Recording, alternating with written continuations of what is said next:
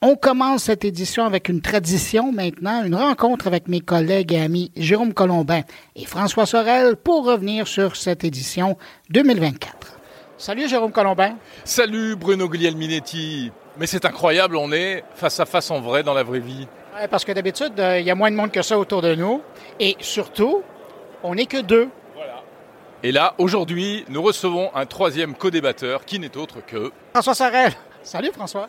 Ah là là, ça, ça me fait quelque chose de vous voir tous les deux comme ça, main dans la main.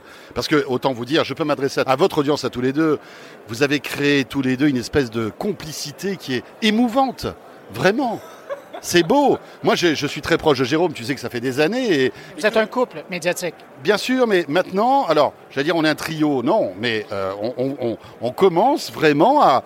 Voilà, on est, on est tous ensemble. C'est cool. Exactement, on pourrait le devenir ce trio. Mais j'ai une petite idée derrière la tête, je vais vous en parler tout à l'heure. Mais on n'est pas là pour parler de ça pour l'instant. Donc, on est ici parce que pour les auditeurs de mon carnet, c'est une habitude. Je pense qu'on est à la sixième ou septième édition de cette rencontre importante qui marque un temps dans l'année, c'est-à-dire le moment où euh, Jérôme et François nous disent ce qu'ils ont pensé du CES.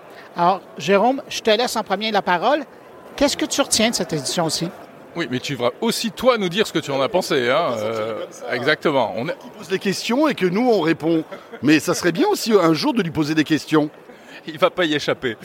Allez, je commence. Qu'est-ce que j'ai pensé? Moi, je pense que c'est un très bon CES qui part euh, dans plein de directions intéressantes, qui est sérieux, avec des thèmes sérieux qu'on va peut-être développer un petit peu. On parle de e-santé, on parle de tech for good, on parle de deep tech.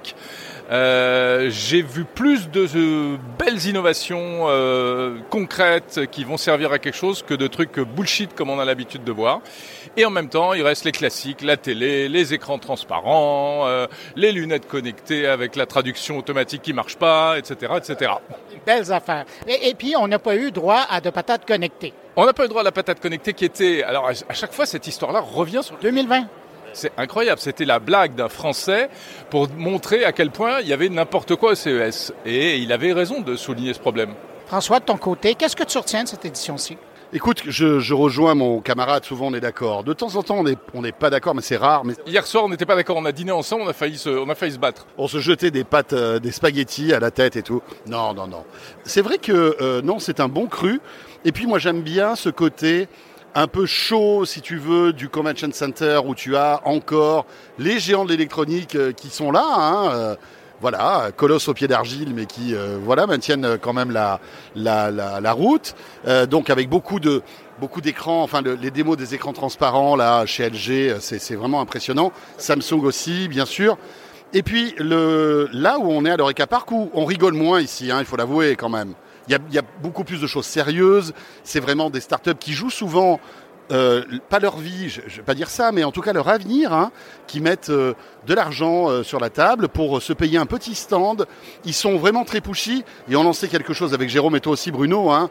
Euh, moi, je, je- je vous le dis et pourtant je suis, je suis loin d'être Michael Jackson, mais quand on se balade dans les rangs de ce truc-là, j'ai l'impression d'être Michael Jackson avant de rentrer sur scène, si tu veux. Toi, Jérôme, c'est pareil. On est sollicité toutes les 15 secondes, il y a des fois des gens qui nous suivent, si tu veux, tu sais, comme si on avait une, cohorte de gens qui nous suivent. Et, euh, au bout d'un moment, on, a notre tête, en plus on commence à vieillir, tu vois, qui explose.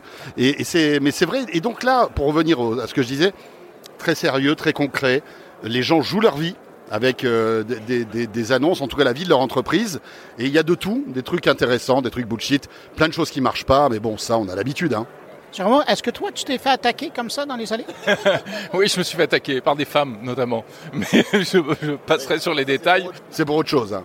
Ouais, non, justement pas. C'était, euh, enfin bref. Et, mais c'est vrai que avant, on arrivait à se protéger en mettant son badge presse sous le manteau pour que les gens ne voient pas qu'on qu'on est journaliste. Alors ça marche quand on est dans les stands euh, étrangers, mais quand on traverse les allées de la French Tech, c'est vrai que François et moi on est un petit peu connus dans euh, voilà dans l'écosystème français et on, on se fait alpaguer. Mais c'est normal, c'est la règle du jeu. C'est vrai que quand ça tombe dessus alors que tu viens d'entrer dans le salon depuis 40 secondes, c'est euh, c'est un petit peu déroutant. Mais on gère, on gère. Hein. Mais c'est vrai que, typiquement, je pense que Jérôme est d'accord, on s'excuse aussi parce que parfois, euh, on a des réactions un peu d'agacement parce que euh, en fait, il faut il faut qu'on se rende, il faut en fait les gens se rendent pas compte, mais quand euh, quelqu'un vient nous pitcher parce qu'on a fait 3 mètres et qu'on sort d'un autre pitch et que tu sais qu'il y a des gens qui t'attendent, tu les vois au coin, tu sais, au coin de ton regard, tu en vois d'autres qui t'attendent, eh ben, au bout d'un moment, même si on, est très respectueux de, tout ça et on, salue, enfin voilà, on salue le courage de tous ces gens-là. Bah, au bout d'un moment, si tu veux, on est, on est un peu stressé, quoi. Et, et je tiens à m'excuser auprès de tous ceux à qui j'ai pas, non, mais à, qui on n'a pas été, on n'a pas eu l'écoute nécessaire, mais c'est parce que en fait c'est euh, c'est impossible. Oui, mais je veux dire quand même aux gens qui font ça, qui sont souvent des, des, gens des services de, de, relations presse, etc. Ne changez rien. Vous faites bien votre boulot. Euh, je veux dire, c'est pas agressif. C'est vous faites votre travail et bien souvent ça nous apporte des sujets super intéressants. Donc il euh, n'y a pas de lézard. Il n'y a pas de lézard. Tu connaissais cette expression ou pas? 1954, première fois qu'on... C'est la première fois qu'on observe le lézard. C'est ça, qu'on a observé cette, cette, cette, expression. Et toi, Bruno, qu'est-ce que tu en as pensé? Ben, C'est intéressant l'image d'une édition sérieuse parce que j'ai senti à la fois que c'était ça, mais j'ai aussi senti euh, qu'il y avait. Euh, la pandémie, là, s'était passée. L'an dernier, là, on sentait. Il y avait encore des petits bouts de COVID. Mais là, il n'y en a plus. Non, mais c'est ça, mais on, sentait, les gens n'étaient pas, euh, étaient pas sûrs encore. Mais cette année, l'optimisme est là. Euh, on sent, je, faisais l'analogie un peu plus tôt euh, cette semaine. J'ai l'impression de voir un grand voilier, les voiles toutes déployées, et ça avance. Mais je sais que c'est beau, mais ça, c'est un Québécois qui parle. Donc, c'est ça. Alors, c'est vraiment impressionnant parce qu'on sent la confiance des gens. Euh, tu regardes, les deux dernières éditions, là, c'était rare les fabricants qui arrivaient avec une cinquantaine de produits. Mais ça, c'était comme à la belle époque. Et ça recommence cette année. Les gens veulent que ça fonctionne. Tu veux dire par là qu'on est revenu au, au, CS de 2020, juste avant le, le, le, le premier Covid, en fait, c'est ça? Merci d'avoir traduit. Exactement. Quand même, en trois secondes, l'idée était sortie. Moi, je voudrais vous poser une question parce que on a toujours une vision euh, parcellaire, euh, enfin partielle du CES. Hein. Chacun voit son propre CES. Et moi, il y a des trucs que j'ai pas vus. Donc, je voulais savoir si vous les avez vus. C'est tout ce qui euh, quand même faisait un peu le charme du CES, c'était vraiment de l'électronique pure et dure, des gadgets high-tech, gadgets ou pas gadgets, euh, des innovations. Alors je suis pas allé vraiment du côté de, de, de l'informatique par exemple, donc euh, du coup j'ai pas vu de choses comme ça. Les objets connectés euh, absents, de, de, enfin aux abonnés absents, c'est bien, c'est pas bien, j'en sais rien. Qu'est-ce que vous en pensez vous ben, moi, je te dirais, il y a deux trucs que j'ai trouvé intéressants. C'est le retour des Australiens Blue Ant. Je ne sais pas si vous connaissez. Bon, euh, ils étaient présents il y a une certaine époque euh, en Amérique et euh, ils sont dans le son. Et à l'époque, moi, quand ils étaient arrivés dans les années, avant les années 20, de, de, ce siècle, pas l'autre, je veux préciser. Non, parce qu'on n'arrête pas de dire qu'on est vieux, mais à un moment donné, Il ne faut pas exagérer quand même, hein, voilà. Exactement, j'apprécie. Et donc, euh, ils, ils, étaient présents dans euh, l'audio pour voiture avec Bluetooth et compagnie, c'était les premiers. Ils sont disparus de la carte et là, ils reviennent avec un truc. Imaginez un skateboard, mais qui est retourné, enlever les roues, et ça, ce sont les haut-parleurs avec la basse qui sont sous un écran et qui vous donne euh, l'audio. Tu le mets où ça? Tu l'installes où? Sous ton écran d'ordinateur, sous ton écran de moniteur. Et ça enlève le besoin d'avoir des haut-parleurs. Et ça, je trouve ça chouette. Euh, sinon, il y avait euh, chez Lenovo. Lenovo, ils, ont, ils arrivent avec leur gamme de produits à l'énergie solaire. Ah, ça c'est bien. Mais quoi, quel type? Clavier, moniteur. Waouh, super. Qui, sont, qui se rechargent donc à l'énergie solaire. Waouh, pas mal. Ah, quand même, hein Ok, c'est bien. Bon, cela dit, tout ça ne nous enlèvera pas le... On va passer aux choses sérieuses maintenant. Hein Allez. Pas ça que je voulais dire. De toute façon, je réponds à la question que vous allez me poser. Quel est mon chouchou hein? Oui, quel est ton chouchou? Voilà. Vas-y avec ton effet waouh. Mon effet waouh. Et le CES 2024, il restera marqué par un truc en particulier. C'est le lapin. C'est le rabbit. C'est le rabbit. Rabbit. Mais qui n'était pas sur le salon. Alors, toi, tu m'as dit ça. Il était dans un événement de soirée, mais il n'était pas sur le, salon. Ils n'ont pas de stand. Ils n'ont pas de stand sur le salon, exactement, tout à fait. Mais il a été présenté, il y a des gens qui l'ont en poche, euh, les gens de la société Rabbit. Donc ce truc, on résume en deux mots ce que c'est. Hein, c'est un petit appareil qui euh, euh, vient, c'est un assistant personnel à intelligence artificielle qui vient compléter l'usage du smartphone. Il y a un petit écran, il y a une petite molette pour scroller, ça le fait rire lui. c'est super ce truc-là. Moi j'aime bien. Après, euh, évidemment, tu vas poursuivre, mais je trouve amusant quand il y a un produit qui sort de nulle part, qui fait le buzz au CES. Je trouve ça top, en fait. Jack le CES. Hein? Et donc, un bouton et tu interagis euh, vocalement. Alors, je vais pas tout raconter, mais euh, en plus, j'en ai parlé dans mon podcast hier et tout. Il y a un truc qui est intéressant, c'est que ils ont un concept d'intelligence artificielle qu'ils ont baptisé LAM, L-A-M. On connaît les LLM, les Large Language Model. Là, c'est du Large Application Model. Et en fait, c'est quoi? C'est que la promesse, c'est que cet appareil permet de tout faire tout ce qu'on fait aujourd'hui, mais de manière plus simple à la voix. On pourrait se dire comment il fait? Alors, il va se plugger avec les API de toutes les applications de la Terre, mais pas du tout. Leur idée, c'est de se mettre à la place de l'humain et le fameux LAM, le concept de LAM, c'est une IA qui simule, enfin qui est capable, comme un être humain, d'interagir avec les interfaces des applications. Tu veux écouter de la musique, le truc, il va aller sur l'interface de Spotify, il va faire comme toi tu ferais, il va dérouler les menus, il va chercher les trucs, il va lire, il va cliquer sur les boutons. Et donc ainsi, leur idée, c'est que ça peut interagir avec toutes les applications de la Terre. Ça marche, ça marche pas, j'en sais rien, mais je trouve que l'idée est géniale. on sait qui est derrière ce truc-là ou pas? C'est une start-up que moi je ne connais pas personnellement. Un monsieur qui s'appelle Jesse Liu, qui est un jeune, il a dit que son produit avait été inventé par des teenage engineers, donc des, ingénieurs euh, des, très jeunes. Hein, c'est pour, pour, dire euh, le côté, euh, ouais, ils savent ce qu'ils veulent. Des ingénieurs de 8 ans. Voilà, exactement. c'est une start-up californienne, ouais, je crois qu'il doit être à San Francisco, enfin, à vérifier.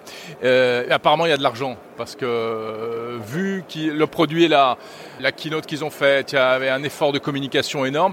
Le type sur Twitter, en quelques heures, on le surnommait le nouveau Steve Jobs. Et quand tu regardes la keynote, euh, c'est vrai qu'il y a quelque chose dans le storytelling, etc. Euh, il a investi beaucoup dans l'aspect médiatique, ça c'est clair. Mais, mais euh, moi, quand j'ai vu ça, ça m'a fait penser au AI PIN qu'on a vu sortir avant le temps des fêtes. Oui, ouais. C'est ça, c'est le post-smartphone. Que sera le post-smartphone? Les Google Glass, ça n'a pas marché. Le Human AI, euh, tout le monde a rigolé. Est-ce que ce sera le Rabbit? Euh, Je ne sais pas. François, toi, ton moment ou ton produit, comment on Waouh On se croirait dans une dans un endroit où il y a des chiens ou des loups, tout dépend. Avant de vous donner mon coup de cœur, parce que finalement, euh, pour l'instant, vous savez, moi, je suis plutôt euh, souvent sur mon plateau, là, euh, enfermé dans ma cage. Enfin, enfin, quand je cage, quand je dis cage, c'est vraiment une image. Hein. je suis sur mon plateau et c'est vrai que j'ai pas trop le temps d'aller d'aller vérifier les trucs, mais j'ai vu deux trois choses quand même intéressantes. mais les trucs viennent à toi, donc c'est pas mal non plus. Oui, ils viennent à toi, mais c'est vrai qu'on aime bien aussi farfouiller. Et justement après ce podcast, moi, je vais aller au Convention Center prendre mon temps et me balader, tu vois, tranquille, euh, pour voir un peu euh, euh, ce, qui, ce ressort. Moi, ce que je trouve quand même amusant, c'est Apple qui attend le début du CES pour dire coucou les gars, vous savez quoi, le Vision Pro il est prêt, vous pouvez le commander à partir du 19 janvier et le 2 février, eh ben, il sera disponible. Voilà. Moi j'aime bien, je trouve que c'est évidemment tout ça est calculé parce que toute la presse tech est focusée sur cet événement et là, au tout début du CES, t'as Apple qui envoie son CP. Voilà, je trouve ça très habile. Je sais pas ce que vous en pensez, vous. Oui, c'est exactement ça. Ils veulent profiter de l'engouement. Ils veulent aussi euh, essayer de, couper l'herbe sous le pied aux autres. Mais en fait, ça ne marche pas. Quoi. Bon, On parle d'eux, mais on ne parle pas que d'eux. Ça rappelle un peu ce que Microsoft et Sony faisaient à l'époque, où euh, deux, trois jours avant le début du CES, bang, ils sortaient leur gros truc. Euh, non, mais c'est ce qu'a fait euh, le Rabbit, dont je parle aussi. Hein. Ils, ont, ils, n'exposent pas, mais ils ont fait quand même l'annonce à ce moment-là. les petits coups de cœur, bon, il y en a plein. Moi, j'aime bien. Il y a un petit Projo, je ne sais pas si vous l'avez vu, tout petit, tout mignon, hyper design chez LG, qui ressemble à, tu sais, les, les premières caméras qui filmaient avec une espèce de manivelle mais il est, il ah On remonte très très loin quand même là. Tu te rappelles de ça? Des caméras à manivelle, euh, j'ai pas connu, non. C'était à l'époque des frères Lumière. Ils avaient une espèce de, boîte, tu avais une, manivelle, et en fait cette manivelle sur le projecteur LG, elle sert à rien, vous n'allez pas tourner pour, euh, pour, avoir, pour, projeter, mais ils ont, ils ont essayé de retrouver un design qui est très joli, euh, et qui s'intègre dans, dans, dans, beaucoup d'environnements, d'appartements, de déco, etc. J'ai plus son nom, mais je l'ai trouvé très joli. Je, trouve que les écrans transparents, c'est intéressant, on en parlait tout à l'heure, euh, mais euh, voilà. Euh, alors après, on peut se poser la question, est-ce que demain, on se retrouvera avec un, comme une espèce de cadre invisible posé sur un, mur? Et parce que aujourd'hui le problème de la télé c'est que la plupart du temps c'est moche une télé ok? Alors il y a The Frame qui fait des efforts etc mais là une télé transparente c'est quoi l'idée? C'est de se dire tu as un mur avec, euh, je sais pas, moi, une tapisserie ou quelque chose, bah, tu vois pas ta télé, tu l'allumes, paf, d'un coup, tu vois un écran qui s'éteint bah, quand on n'a plus besoin.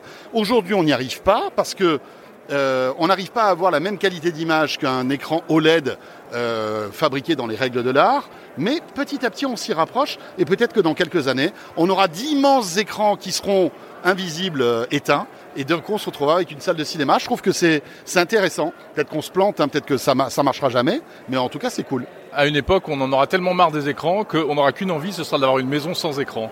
Ouais, mais tu auras toujours besoin d'écran parce que tu auras toujours envie d'avoir... De, Après, après c'est des goûts, mais le cinéma, par exemple, tu vois, tu as toujours envie de, te mater un bon film. Quand tu vois la qualité aujourd'hui de, Netflix, d'Amazon qui propose de la 4K, c'est toujours cool, quoi. On fait Dolby Atmos, là, ce qu'ils ont annoncé. Ils ont annoncé un truc, Dolby qui est en train d'exploser. Je ne sais pas si vous avez remarqué, mais Dolby Atmos, euh, il y en a partout. Apple Music euh, diffuse des chansons en Dolby Atmos. Il y a de plus en plus Netflix diffuse tous ses contenus en Dolby Atmos. Donc Dolby est en train de réussir sa transformation marketing et du Dolby Atmos, on en a partout. Et le problème, c'est que c'est une usine à gaz de Dolby Atmos. Tu sais, c'est euh, euh bah, une barre de son, mais tu as des enceintes à l'arrière, etc. Et en fait, ils ont sorti un outil qui te permet de calibrer très rapidement, un peu comme Sonos avec Trueplay, mais ce que Dolby aimerait bien faire, c'est qu'à partir du moment où tu achètes un produit Dolby Atmos, que ce soit une télé, une enceinte Sonos ou euh, n'importe quoi d'autre, eh bien qu'il y a un, produit commun qui te permette automatiquement, sans usine à gaz, de configurer tout ton espace de manière optimum pour avoir le meilleur son Dolby Atmos. C'est génial. Et ce que tu dis, ça rejoint euh, ce que m'expliquait récemment un, un, copain qui est hyper pointu en hi-fi je demandais des conseils pour acheter des enceintes. Je voulais m'acheter des vieilles, euh, enfin des, enceintes classiques, colonnes et tout. Il me dit laisse tomber, euh, prends des enceintes avec de l'intelligence dedans, en fait, connectées, style Sonos ou autre. Il dit aujourd'hui, de toute manière, le son il est algorithmique. C'est-à-dire que pour avoir le meilleur son, c'est à l'informatique qu'il faut s'en remettre et plus à la physique toute bête. Euh, d'ailleurs, s'il nous écoute, parce que je sais qu'il écoute souvent les podcasts, Emmanuel, si tu m'entends. Mais euh, voilà, je trouvais que la réponse était intéressante et ça corrobore tout à fait ce que tu dis. Euh, on va vers de plus en plus d'informatisation et d'algorithmisation du, du, son, et c'est par là que va passer la qualité. À propos de Dolby Atmos, on m'a parlé chez TCL d'un système Dolby Atmos sans fil. Donc va voir sur le stand de TCL, ça va t'intéresser en passant au Convention Center. J'ai vu mon futur flipper. Ça vous intéresse ou pas? Bah oui, il y a euh, Stern. L'année dernière, c'était le flipper James Bond. Là, j'ai vu le flipper Les Dents de la Mer. Le flipper Jaws, qui est magnifique. Alors, Jérôme s'en fout du flipper, mais moi, j'adore ça. Et franchement, euh, je crois que je vais craquer. C'est très cher en revanche. Hein. D'ailleurs, je lance, je lance un appel à toute votre communauté. Là, d'un coup, je vais toucher des millions de gens. On est d'accord hein, entre, entre vous deux. Bah, personne ne va financer ton flipper. Hein. Un euro chacun, ça suffit. Combien ça coûte Très cher. En fait, euh, le minimum, je crois que c'est 10 000 euros. Et euh, il y a des versions à 17 000 euros qui sont des versions collector. D'ailleurs, il n'y en a plus.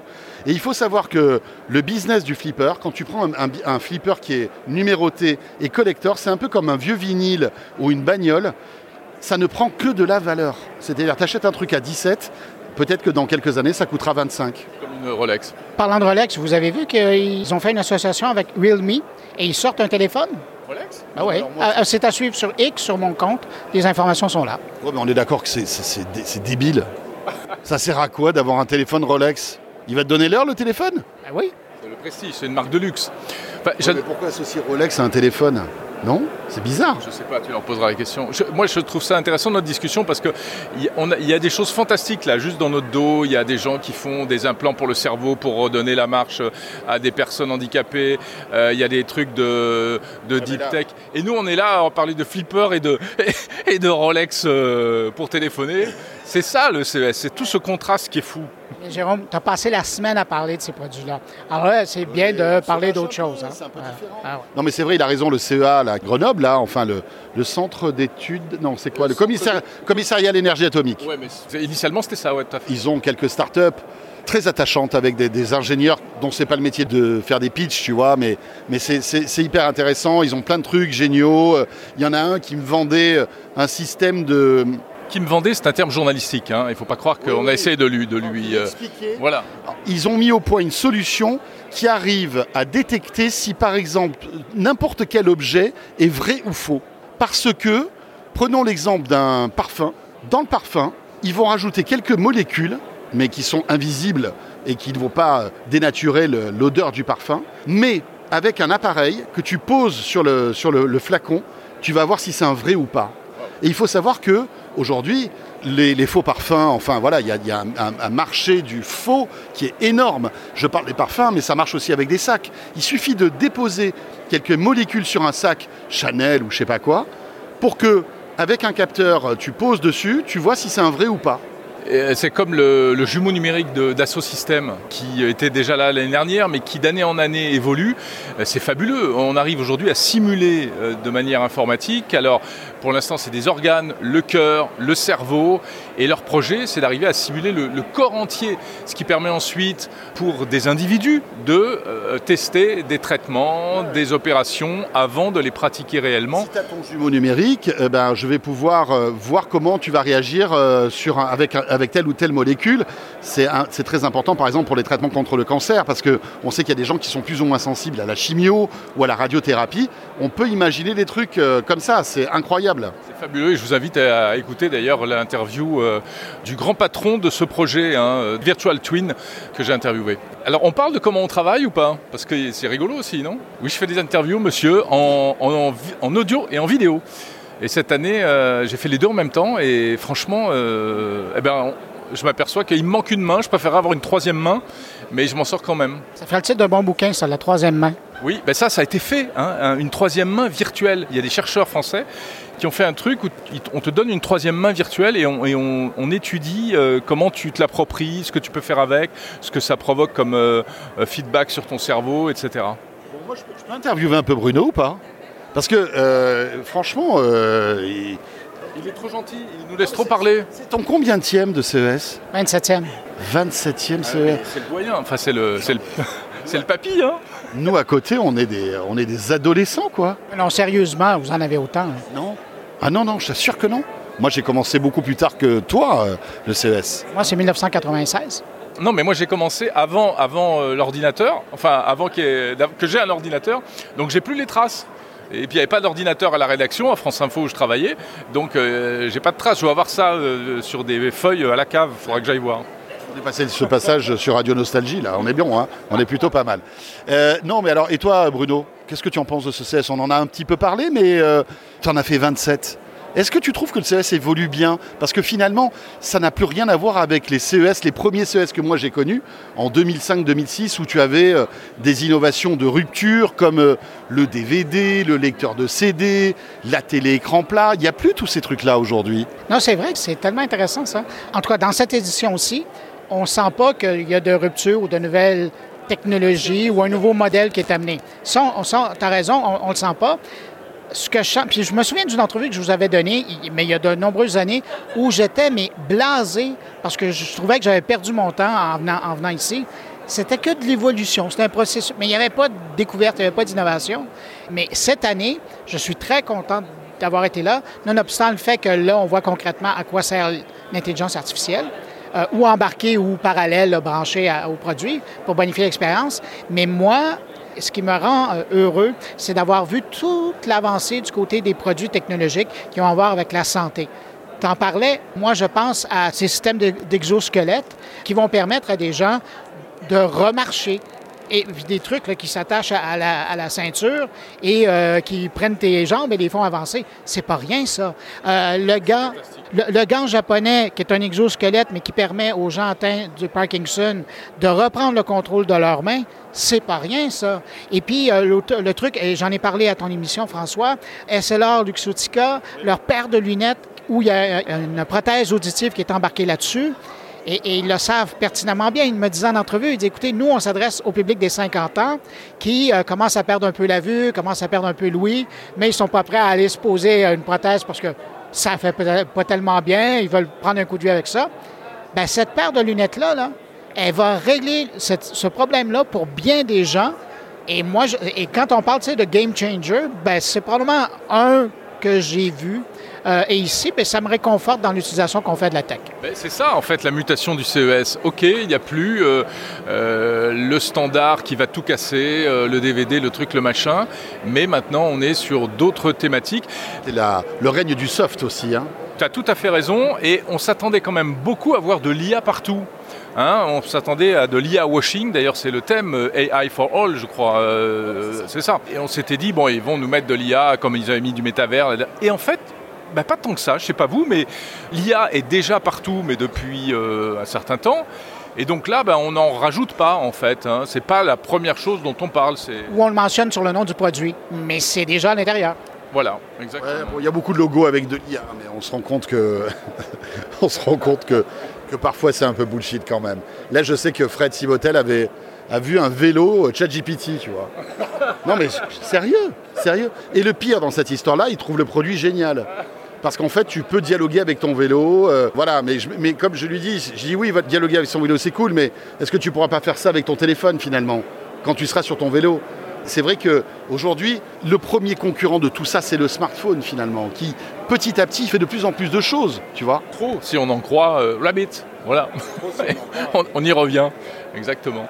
Non, mais bien sûr, l'IA est, partout, le soft est partout, mais on n'est pas dans des trucs de rupture, on est dans de l'implémentation de l'IA. Alors euh, effectivement, c'est ça, c'est du chat GPT, ce qui est quand même une sacrée, sacrée révolution. Hein. Mais euh, puisque François, tu évoques Frédéric Simotel, il y a quand même un point qu'il a amené à ton émission cette semaine, et je ne l'avais pas vu, je n'avais pas pensé, c'est l'absence de la cybersécurité dans cette exposition-là.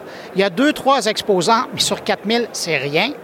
Et tu dis, tous ces appareils-là, là, ils sont tous à risque. Et je ne comprends pas, et d'ailleurs, je vous invite à, lire l'infolettre euh, de Fred, à laquelle on peut s'abonner en passant par euh, le site de... Voilà. Et donc, c'est fascinant de voir que tous ces gens-là, ils sont en train de nous vendre une technologie, mais on ne sent pas où est la sécurité là-dedans. Euh, je ne sais pas, ça ne veut peut-être pas dire qu'ils n'y pensent pas. Hein. Et puis, normalement, c'est la security by design maintenant. C'est-à-dire qu'en principe, ça a été pris en compte en amont.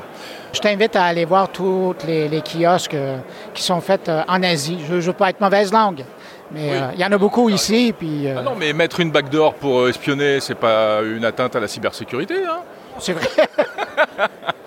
c'est juste politique. Hein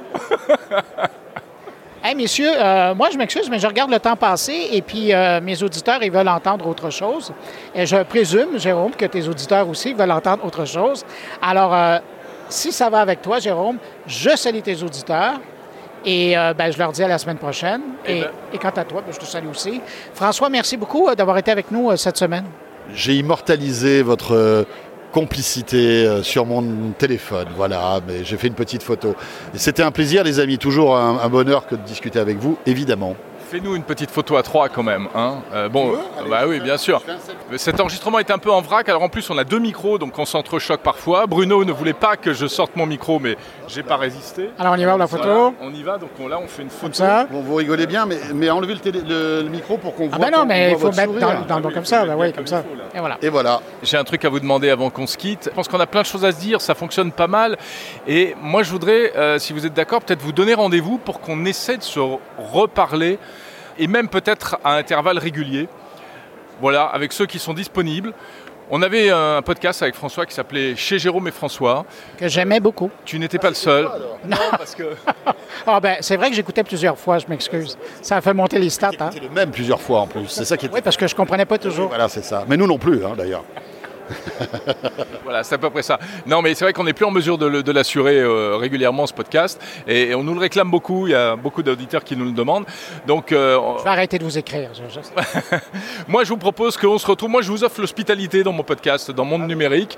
Si vous voulez, on essaie de se retrouver une fois par mois, soit tous les trois, soit avec ceux qui sont disponibles. Et puis même, on fera venir d'autres personnes. Et on se fait un bon gros podcast de débrief de l'ActuTech mensuel. Et je vous héberge sur Monde Numérique. Ça vous branche? Invité comme ça, c'est difficile de dire non. Hein? Ce que je fais sur BFM Business, quoi, en fait. Ce que tu fais tous les soirs, moi, je vais le faire une fois par mois. Mais c'est génial comme idée. Bon, bah oui, allez, chiche. On y va. On va faire plein de wow. Ah ouais, ça va être top. Là, on va se croire dans la forêt avec plein de loups. Bon, allez, bisous les amis. Et euh, ben, bonne suite euh, de travail, hein, c'est pas fini. Bah ouais, ouais, ouais. Euh, là Là, oui. Euh, alors, on est jeudi, l'heure à laquelle on enregistre, c'est 12h10. J'ai encore de quoi je veux mettre que j'enregistre là dans 10 minutes. Et j'enregistre un Tech Co euh, demain, vendredi, que je diffuse lundi. Une édition spéciale pour Noël. Il y aura Jérôme pour débriefer l'actu. Il y aura Luc Julia, Jérôme Colombin, Fred Simotel, la crème de la crème. Il a vraiment gardé tout le budget pour l'émission spéciale de lundi. Hein? Pas feu d'artifice et tout à la fin. Hein. Petit four. Ah là là là là. Bon, allez, c'était un peu en vrac cette émission, c'était brut de décoffrage, mais euh, on espère ne pas vous avoir dégoûté et vous avoir intéressé. Salut, salut et continuez à écouter mon carnet là tout de suite et Monde Numérique. Salut à tous. Salut.